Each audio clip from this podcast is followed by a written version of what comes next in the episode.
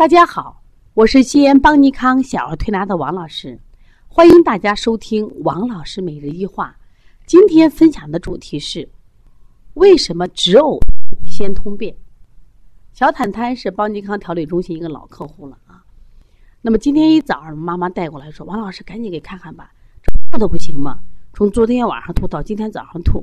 我说你别着急，讲讲情况。他说昨天晚上睡到四点钟呀，这孩子说不舒服，一下吐了一床。我说吐见什么东西能看得见吗？能看得见，吐的是面条，还有香菇。我说这个饭什么时候吃的？他说昨天应该是在幼儿园吃的。我就给妈妈讲呀，如果是四点到四点，下午四点吃到晚上四点吐，了十二个小时，正常情况下，食物进入这口腔咀嚼，再倒入胃，再经过小肠，一般情况下啊，这个这个饭呢都加工成糜状。就看不见食物原形，也就是我们通常的话就湿糊涂、稀糊涂一堆了。但为什么你这孩子呕吐物还有面条、还有青菜、还有香菇呢？说明食物在胃的时候呢就挡住了，就没有化掉。那么胃要把食物化掉，必须有一定的温度。在中医里讲叫胃阳要足，动力要足，说明你的孩子中焦受寒了，也就是脾胃受寒了，所以吃的食物没有化掉。因此，过了十二小时吐还是食物原形。妈妈说：“怎么就受寒了呢？穿的这么厚。”我说：“受寒的原因有很多，比如说喝冷饮，它也会受寒；吃凉水果也会受寒；饭凉也会受寒。那还有孩子，有些孩子，比如说这个小孩呢，换衣服、脱衣服的时候不注意，那么也有可能什么呀？中焦受寒。这原因很多，特别现在的很多孩子，这个睡觉翻滚啊。”因为他体热呀，翻滚，经常踢被子，是不是中间也会受寒？我说你考虑一下，你孩子是不是这种情况？妈妈呢就查一下这个幼儿园给吃的水果，发现吃的有这个梨，吃的有苹果和橘子。那么本身苹果和梨啊，它不会那么凉，但是如果是你储房的地方，比如说搁在冰箱里或搁在这个冷库里，它也会凉。或者从刚从外面买回来的这种水果，是不是也会凉？这都是导致的原因。我说，你就目前来说，我这个孩子啊，从我们的调理速了要温中散寒之后，我接着又问了一句，我说你这个孩子拉了没有？他说没拉。我说这个孩子不拉的话，也会导致他腹气不降、浊气上逆，也会引起呕吐。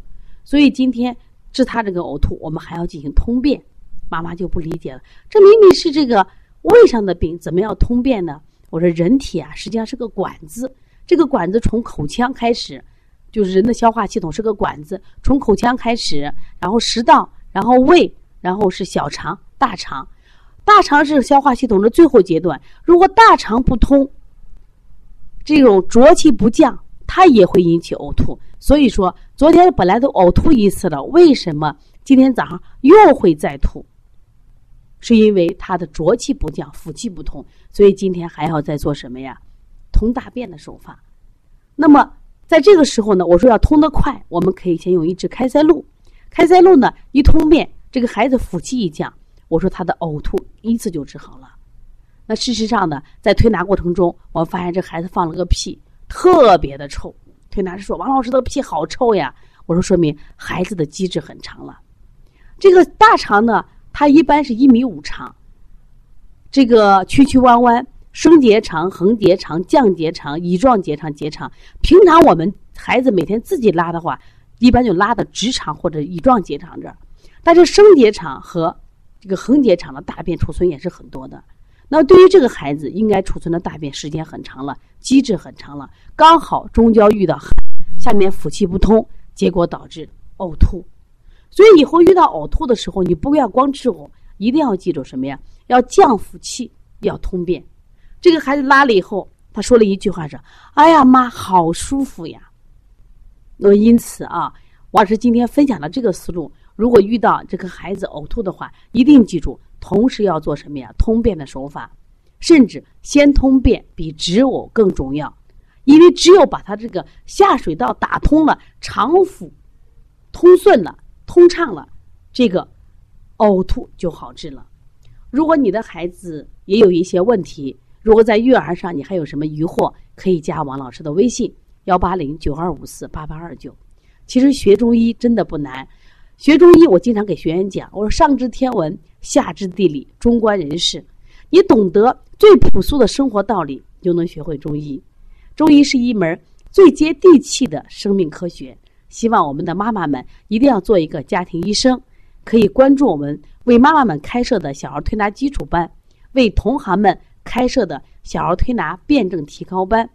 你也可以因为学习小儿推拿，可以从事这个行业。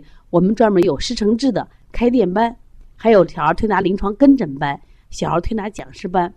我们开设这些课程的目的是为了让大家更好的学到更多的专业的小儿推拿知识。同时，也希望这个那么好的小儿推拿疗法，能通过我们传播到更远，传播到更多的家庭，让我们孩子受益。谢谢大家。